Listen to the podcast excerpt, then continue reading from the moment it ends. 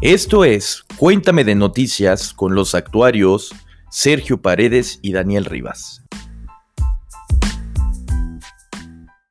Hola, ¿qué tal? Muy buenos días, ¿cómo están todos? Bienvenidos a este capítulo de Cuéntame de noticias y pues como ya saben, comenzaremos con las noticias de México. Y la primera noticia es que el secretario de Hacienda Arturo Herrera expresó que el reciente pico de la inflación se debe a factores temporales más que a problemas estructurales, por lo que, por lo que confió en que los precios irán descendiendo. Y dijo textualmente, la mayor parte de la información que tenemos apunta a factores temporales.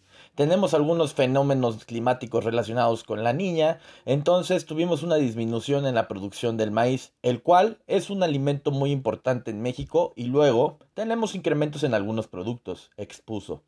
Estimó también que en la medida que la vacunación permita una mayor movilidad en la población, eh, las personas puedan regresar al trabajo y a las escuelas y esto pues ejecutará que los precios de estos bienes comenzaran a disminuir.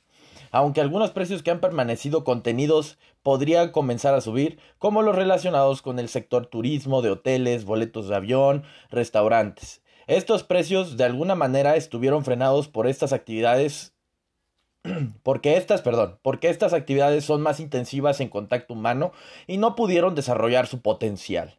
Pero una vez que la pandemia comience a dejarse atrás estos sectores comenzarán a moverse, estimó.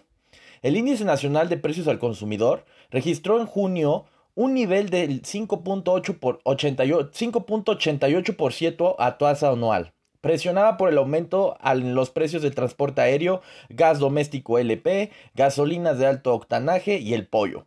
De esta forma, la inflación suma su cuarto mes consecutivo fuera del rango objetivo fijado por el Banjico, que es de 3% más menos un punto porcentual. Acerca del peso eh, mexicano, Herrera dijo que la moneda del país se está moviendo pues en la dirección correcta.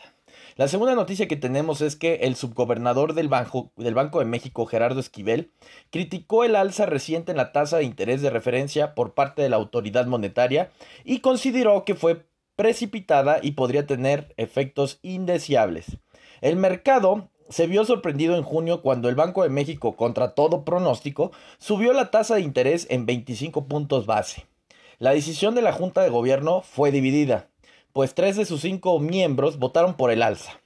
De acuerdo con las minutas del Banco Central, publicadas este el anterior jueves, los votos disidentes fueron los de los subgobernadores Gerardo Esquivel y Galia Borja. Esquivel fue crítico con el voto de los tres miembros de la Junta al señalar que el alza en la tasa podría tener un efecto indeseable y contraproducente sobre la inflación. También consideró que la decisión sorpresiva envía una señal de un comportamiento errático y poco predecible del Banco Central. Este cambio de narrativa, agregó, podría tener un, un, efecto indeseable y contraproducente sobre la inflación y sus expectativas al sugerir que los choques son de una naturaleza más permanente, lo que podría incidir negativamente en el proceso de formación de precios.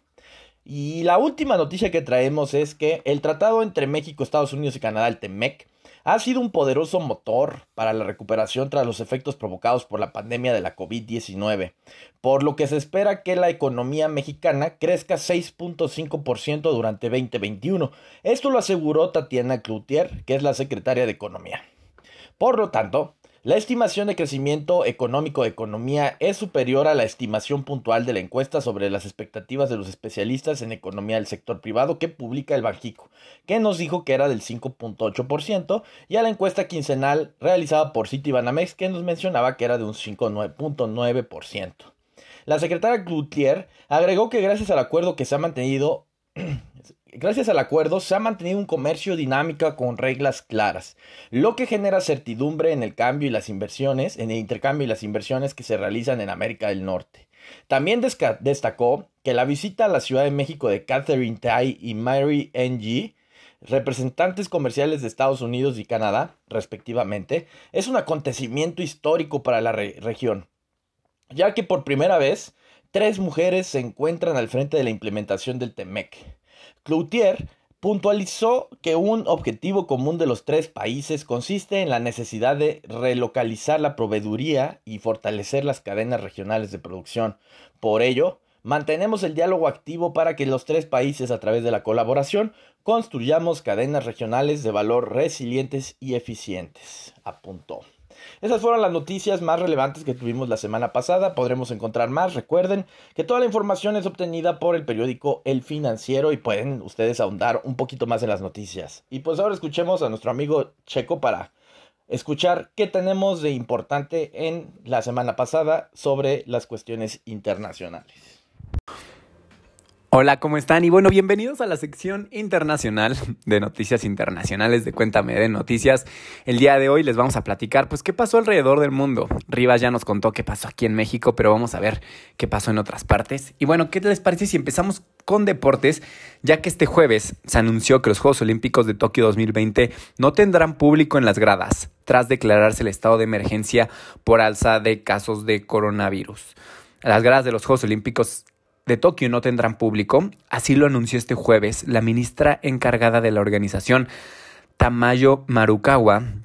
Y bueno, la medida responde al estado de emergencia decretado para la capital de Japón ante el aumento de los casos de coronavirus. El primer ministro, Yoshihide Suga, dijo que la declaratoria estaría en vigor del 12 de julio al 22 de agosto. Comentan que obviamente es una difícil decisión, pero bueno, que las infecciones están aumentando en Tokio en las últimas semanas y en el país también ha habido una oposición generalizada de la población a la realización de los Juegos Olímpicos. Muchos japoneses incluso han hecho campañas y marchas para que sean cancelados, pero bueno, el gobierno decidió que se van a seguir llevando a cabo simplemente que sin público en las gradas. Entonces recuerden que bueno, aunque ya se están avanzando con las vacunas y todo eso, que es importante seguirnos cuidando, importante solo salir para lo esencial, si tenemos que salir siempre por pues, respetando, ya saben, la sana distancia, el uso de cubrebocas, pero bueno, esperemos que poco a poco, como nos vayamos cuidando, vayan bajando los casos para poder ir regresando pues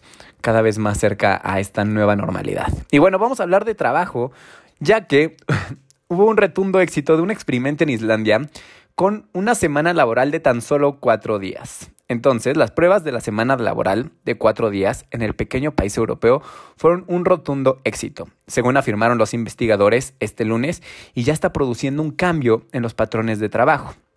Este experimento se realizó de 2015 a 2019. A los trabajadores se les pagó exactamente lo mismo por trabajar menos horas y el estudio revela que la productividad se mantuvo o mejoró en la mayor parte de los lugares de trabajo. ¿No? Otros experimentos similares se están haciendo en otras partes del mundo, como en España y en Nueva Zelanda, pero en Islandia el piloto se realizó en el ayuntamiento de la capital de Reykjavik, en puestos del gobierno nacional, y contó la participación de unos 2.500 trabajadores.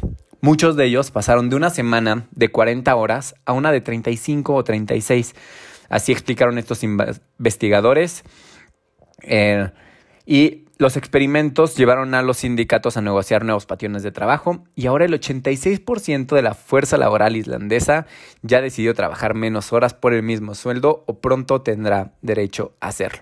Los trabajadores afirmaron sentirse menos estresados, con menos riesgo de tener el síndrome de agotamiento o burnout e indicaron que el balance entre su vida privada y vida laboral había mejorado. Y pues bueno, estos buenos estudios esperemos llegue pronto a México y a otras partes del mundo, porque sí creo que igual pues es importante, ¿no? Revisar que pues todo el tema de la productividad laboral siga siendo el mismo, pero pues les seguiremos informando cómo siguen avanzando.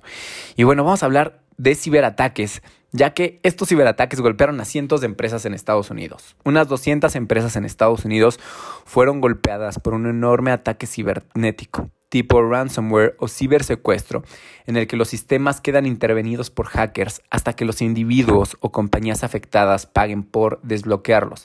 La empresa de seguridad Huntress Labs afirmó que el objetivo del ataque fue de la compañía de tecnología informática Casella, basada en Florida, y luego se extendió por las redes corporativas que usan su software.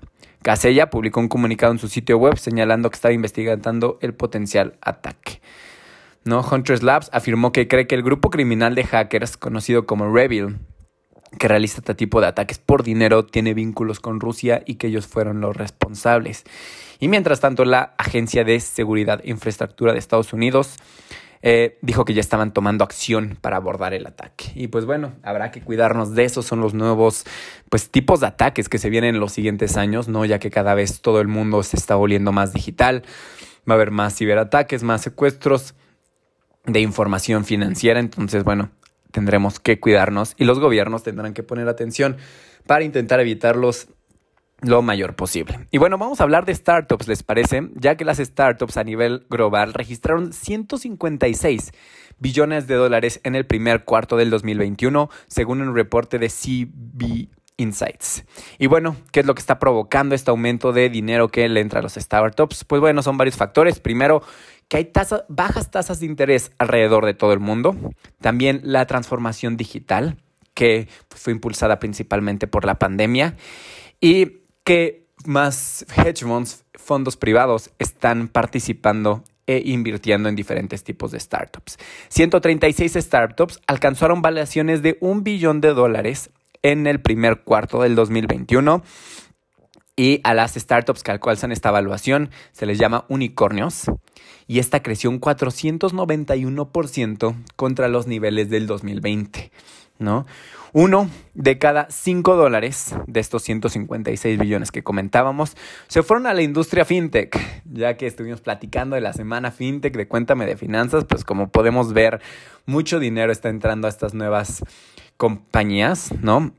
Y en total tuvieron un ingreso de 33.7 billones de dólares, ¿no? Siendo Stripe y Klarna las dos empresas fintechs con mayor valor hoy en todo el mundo. Y bueno, también es importante decir que justamente la región de Silicon Valley es la que también ve más ingresos, ¿no? Y ve más inversión, ya que registró más de 20 billones de dólares en este último cuarto del 2020. Entonces, pues bueno, mucho dinero está entrando a estas nuevas compañías que se les ve como que diferente tipo de potencial. Y ya que estamos hablando de inversiones y de dinero, vamos a hablar de los índices, ya que los índices de Estados Unidos volvieron a cerrar la semana en máximos históricos. El índice S&P 500 cerró la semana cotizando en los 4.369 puntos, el Nasdaq en los 14.702 puntos el Dow Jones en los 34.870 puntos y al día de hoy Bitcoin está cotizando en los 33.994 dólares. Entonces, bueno, espero les haya gustado la sección de noticias de esta semana y nos estamos viendo en siguientes Cuéntame de finanzas y Cuéntame de noticias. Hasta luego.